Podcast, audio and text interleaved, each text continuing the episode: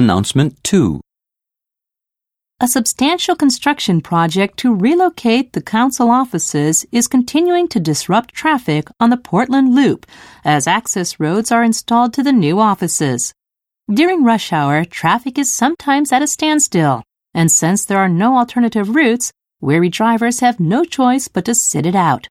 My advice to drivers is set off early and come back late. If you do get caught in the chaotic traffic, don't let it annoy you. Road rage is childish, and the consequence can be severe. Outside working hours, all three lanes are accessible to traffic.